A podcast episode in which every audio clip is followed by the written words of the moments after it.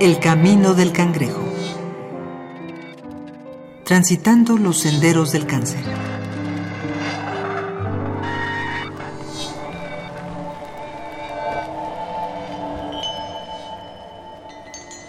Un referente de enfermedad, un heraldo de malas noticias, una imagen de incertidumbre.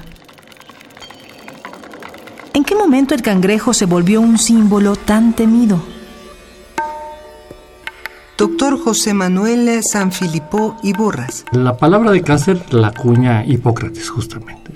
La, nombra así porque el tejido de, un tumor, el tejido donde está el cáncer, tiene las mismas características del cangrejo, de la carne de cangrejo. Se desbarata y tiene así ese mismo, inclusive olor. Por eso le ponen cáncer a, ese tipo de tejidos que se genera. Eh, de acuerdo con que en esa época el concepto de enfermedad es un desequilibrio de los humores, de los cuatro humores que tiene el organismo. ¿Por qué se manifiesta el cáncer? Alguno de los humores se, se corrompió o se coció mucho, entonces echó a perder. El origen de esta enfermedad es un misterio. ¿Se adquiere mediante los hábitos o es un mal que se hereda? Gabriela Romero. Pues mi primer acercamiento fue cuando mi abuelo eh, tuvo cáncer de próstata. Un año después de eso, yo empecé con cáncer de melanoma. Y dos años después, mi hermana, también con melanoma, ella falleció. Dos años después, eh, mi madre también tuvo melanoma. Y el año pasado, mi padre, cáncer de pulmón. Aunque la vida actual está llena de nuevos malestares para el ser humano, el cáncer no es uno de ellos. Doctor Antonio Soto Paulino. Se tiene registros de que los egipcios habían hablado de alteraciones corporales que acababan con los pacientes y que tenían temperaturas muy altas, ¿no? Estamos hablando que los egipcios lo documentaron en un documento que se llama de, de Smith. Cuando llegaron los griegos, estamos hablando de Hipócrates, que fueron 450 años antes de Cristo, en donde él fue el primero que acuña el nombre de cáncer por la forma en que afectaba a los órganos. Nuestra mejor arma contra el cáncer es la detección temprana, y solo podemos llegar a ella si estamos atentos a nuestro cuerpo y nuestros hábitos. Pues bueno, yo tenía un lunar de nacimiento en el muslo izquierdo, empezó a crecer pero pues bueno, hace nueve años no había conocimientos del cáncer de piel. Y un día en el trabajo eh, me pegué con un escritorio en el muslo y me dolió muchísimo. Entonces decidí ir a un dermatólogo para que me examinara, fue particular, y me hizo una biopsia. De hecho, desde que la vi, dije, no, esto como que no anda, no anda bien. Inmediatamente me fui al, al seguro y pues, pues ya era cáncer. El estudio eh, aparecía que era positivo, y ya cuando me mandaron directamente a oncología, ahí en siglo XXI, y pues ya, ya era cáncer. Eh, me programaron luego, luego la cirugía, bueno, mil estudios, y me quitaron parte del muslo. Por el lunar tienes que cortar hacia abajo, ¿no? A los lados, tantos centímetros de cada lado y hacia lo profundo. Me hicieron un estudio que se llama ganglio centinela, el cual salió positivo. Eso quiere decir que el cáncer había recorrido a los ganglios de la ingle no estaba como muy esparcido, estaba capsulado, encapsulado. Entonces el doctor Minauro me hizo una resección de 17 ganglios de la ingle y me mandó 20 sesiones de radioterapia. Sí me volvió a operar y luego fueron a la radioterapia. A pesar de todo lo que sabemos del cáncer, no debemos entrar en pánico.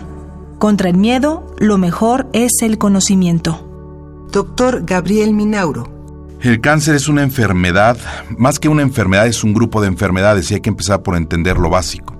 Cuando uno habla de cáncer creemos que se trata de un padecimiento, pero en realidad es un grupo de padecimientos, todos ellos distintos, con pronósticos, tratamientos, orígenes diferentes, pero que se engloban en una sola palabra, que es cáncer, porque tienen algunos puntos en común. Las células cancerosas crecen sin control. En el organismo hay ciertos mecanismos que permiten que la célula crezca, se reproduzca, cumpla con una función específica y después muera. Las células cancerosas, para empezar, ya no cumplen una función específica. El único fin que pretende una célula cancerosa es crecer, multiplicarse y no morir. Precisamente como su finalidad única es mantenerse con vida, deterioran la condición del paciente y empiezan a sobrevivir a costa de las células normales del enfermo. Va deteriorándose cada vez más la condición del paciente hasta que es el tumor el que vence sobre las células normales. Esto ocurre con la inmensa mayoría de los tumores cancerosos. Sin embargo, no es lo mismo hablar de un tumor canceroso de la mama que de uno de colon, uno de pulmón. Tienen comportamientos clínicos distintos, orígenes diferentes, cuando se conocen, porque en la mayoría de los casos no se conoce el, origen del cáncer, tratamientos distintos y pronósticos distintos. Así que, aunque es una sola enfermedad englobada con estas características, hay diferentes tipos de cáncer. Yo le vi un lunar a mi hermana en la 100 y le dije, por favor, revísatelo. Estás viendo casi casi como la pasé yo fue a un dermatólogo particular, le hicieron una biopsia y le salió negativa. Pero el dermatólogo le dijo, de todos modos tienes que quitarte el lunar. Ella hizo caso omiso de eso y al año ya tenía cáncer. El mío estaba en uno, el de ella estaba en tres. Los grados, el más peligroso es el número cuatro. Entonces ella estaba en, en tres. La llevé con el doctor Minervo, que fue el doctor que me atendió a mí. Aparte me dijo que estaba muy avanzado el cáncer de mi hermana y que pues bueno, iba a hacer todo lo posible, pero que era casi imposible. Ella le hicieron resección de ganglios del cuello, todos. Estuvo en, varias operaciones, le dieron radiaciones igual, pero después de cuatro meses de operada le empezaron a salir tumores en la espalda. Como a los seis, siete meses eh, dejó de caminar, ya tenía tumores en la columna. Noviembre la super desahuciaron, bueno, más bien el doctor habló con ella y le dijo pues que ya no había nada que hacer y en diciembre falleció en casa. Mucho se dice sobre el consumo de productos cancerígenos y los hábitos que promueven el cáncer. La prevención es una gran herramienta, pero saber con exactitud qué provoca el cáncer es algo aún difícil de asegurar. Es muy complejo decir que hay un solo origen del cáncer. De hecho, son muy pocos los tumores malignos de los cuales conocemos el origen. Los factores o el factor conocido más importante para la producción de varios tipos de cáncer es el tabaco. Le sigue el alcohol. Claro, no explican estos dos factores muchísimos otros tumores. El antecedente familiar, la herencia, en algunos tumores, no en todos, puede explicar también la aparición de estos tumores. Eh, la exposición a ciertos factores cancerígenos como el cocinar con leña durante mucho tiempo, las mujeres que cocinan con fogón a lo largo de la vida tienen padecimientos oncológicos más frecuentemente de aquellas que no tienen este antecedente. Pero en realidad no hay una causa establecida. El cáncer es una enfermedad multifactorial. Quiere decir, hay personas sometidas a los mismos factores de riesgo y no tienen este tumor. Y hay otras que sin someterse a factores de riesgo desarrollan cáncer y esto es inexplicable. Fue difícil en el sentido de que por una parte muy frustrante porque dices, por algo fui primero y por algo fue detectado a tiempo. Bueno, te sientes a veces culpable de decir, oye, ¿por qué? O sea, si yo ya lo sabía, o sea, pero bueno, también tienes que entender que pues cada persona es diferente y toma sus propias decisiones, ¿no? Sí te frustra de que haya sido tan avanzado porque, bueno, ya se había hecho una biopsia y ya nada más tenía que quitarse el, el lunar, ¿no? Entonces, el pensar que no nos pasa a nosotros, o porque ya le pasó a mi hermana, no me va a pasar a mí. Yo creo que ella lo pensaba así, ¿no? Así de, no, oye, dos cáncer el mismo en la familia, no creo, ¿no? O me va a ir igual que a ella, ¿no? O sea, no sé si ella pensaba que, ay, sí, ya me lo quitan y la operación de los ganglios y ya estoy bien, ¿no? Sí, fue muy triste. O sea, fue muy triste, muy desgastante. No aceptaba la muerte y no quiso decirle a sus hijos. Para mí fue un gran error. Con toda la información que actualmente se encuentra en la red, es de esperarse que se hayan creado muchos mitos al respecto. Hay muchos mitos y mucha información errónea al respecto. El paciente que tiene un tumor canceroso, lo primero que hay que ofrecerle la mayor parte de las veces, no siempre, es cirugía. No todos los tumores malignos operan. Pero en general son los tratamientos en la cirugía, la quimioterapia, la radioterapia, la hormonoterapia y hoy en día la inmunoterapia los más comunes y es una combinación de todos estos tratamientos los que logran las mejores posibilidades de curación. Bueno, después de que fallece mi hermana, dos años después, este, mi mamá siempre ha sufrido de uñas enterradas y una vez pues la vimos negra, corrimos al doctor, eh, la primera vez fue falsa alarma, después fuimos otra vez y pues este resultó melanoma. Le hizo una biopsia al doctor Minaura.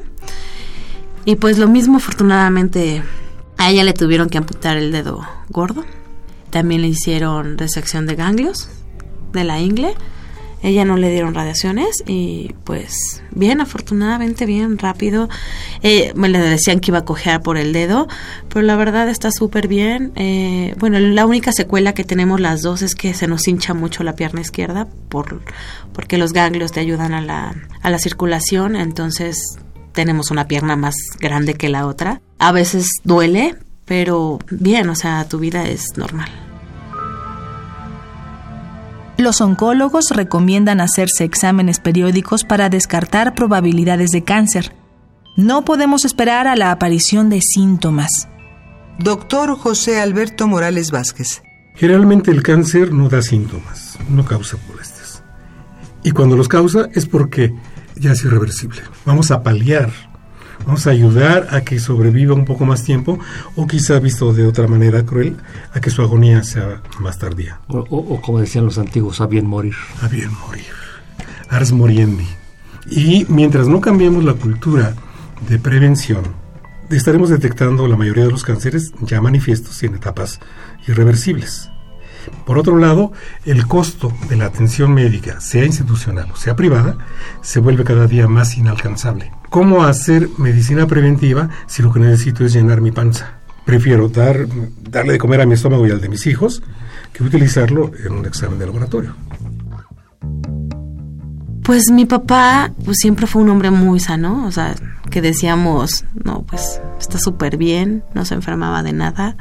Y por marzo empezó con un dolor en la cadera. Eh, ahí empezó nuestro ir y venir de doctores. Empezamos con ortopedistas, los llevamos con geriatras, bueno, con oncólogos, con todo. En los estudios no se veía nada como para que indicara algo. Hasta que fuimos con un doctor geriatra este y él nos dijo no pues métanlo al seguro y chequen algo que vean ahí en el pulmón lo metimos a la semana le dio un paro respiratorio lo entubaron le hicieron el estudio y bueno ya vimos su cadera carcomida. Ya no tenía un cacho de cadera. La radiografía era impresionante. Ya era cáncer de hueso pero ahí no empezó. Entonces ya rastreando vieron que había empezado en el pulmón. Y en la siguiente semana falleció. Dimos gracias que no haya sido, que él no hubiera sufrido tanto, aunque los últimos meses tenía unos dolores bastante feos, que decíamos, ¿qué le hacemos? ¿Qué pasa? O sea, no, no sabíamos, estábamos como pues muy traumadas por el hecho de que no sabíamos qué tenía, ¿no? Pensábamos que era cáncer de próstata, porque también le tenía problemas al orinar. Y pues bueno, ese sí fue nuestro último caso de, rápido y, y pues de cáncer. Ahora millones de personas desean que exista una cura para esta enfermedad, pero ¿qué consecuencias traería para el mundo? Doctor José Alberto Morales Vázquez. Si hoy descubriésemos la cura total y absoluta para el cáncer, los sistemas de salud podríamos darlos a conocer y evitamos una de las causas que permiten que se acorde la población de viejos. Si no se mueren los viejos por cáncer, se van a morir hasta que terminen de extinguir sus organismos a los 90, 100, 110 y dejaron de trabajar a los 45, 50 años porque cumplieron su vida laboral. ¿Quién los va a mantener después? La sociedad. ¿La sociedad puede mantenerlos? Pues esperemos que se encontrara una cura, porque te digo, ya es multifactorial entonces, siendo sinceros, yo creo que le pegaría mucho la industria farmacéutica, ¿no? Porque básicamente la industria farmacéutica, por vender eh, medicamentos contra el cáncer, este, que son carísimos, es lo que las ha mantenido, ¿no? Doctor Alfredo López Austin. Hay que imaginar qué pasaría sin enfermedades, pero es absurdo, totalmente absurdo. Es que se, se piensa así en absolutos la medicina es un remedio transitorio para un estado transitorio de la humanidad. ¿Qué ganamos con vivir más? Pero eso de pensar en una prolongación indefinida es un total absurdo. Hasta ahora su cura es un misterio igual de grande que su origen. pero que la lucha de aquellos que lidian con él sirva de ejemplo para generar una cultura de la prevención, que aún es muy deficiente en nuestro país. ¿Cómo me explico el cáncer en mi familia? Pues karmático, yo creo, no sé. No sé si sea de vidas pasadas, no, la verdad no tengo una explicación del por qué nos pasó a los cuatro, a las tres el mismo. El melanoma dicen que se le da mucho a personas muy blancas, pues la más blanca es mi mamá, pero pues mi hermana era morena, yo pues no soy güera, ¿no? Cada vez que leía o veía no me puedo explicar por qué y menos me puedo explicar por qué a los cuatro, ¿no? ¿Por qué tuvimos esa mala fortuna de, de, padecer esta enfermedad y que desafortunadamente se llevó a dos miembros de la familia. En este capítulo contamos con la participación de Dr. José Manuel Sanfilippo Iborras, cirujano dentista, especializado en historia y filosofía de la medicina. Dr. Antonio Soto Paulino, médico cirujano coordinador de enseñanza del Departamento de Anatomía de la Facultad de Medicina de la UNAM. Doctor Gabriel Minauro, cirujano general, oncólogo, especialista en cáncer en cabeza y cuello. Doctor José Alberto Morales Vázquez, académico, médico cirujano. Doctor Alfredo López Austin, licenciado en Derecho e Historia, maestro en Historia y doctor en Historia por la Universidad Nacional Autónoma de México. Y el testimonio de Gabriela Romero. El Camino del Cangrejo es una producción original de Radio UNAM.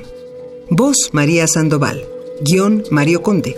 Música original Nefi Domínguez. Producción Oscar Peralta. El Camino del Cangrejo. Transitando los senderos del cáncer.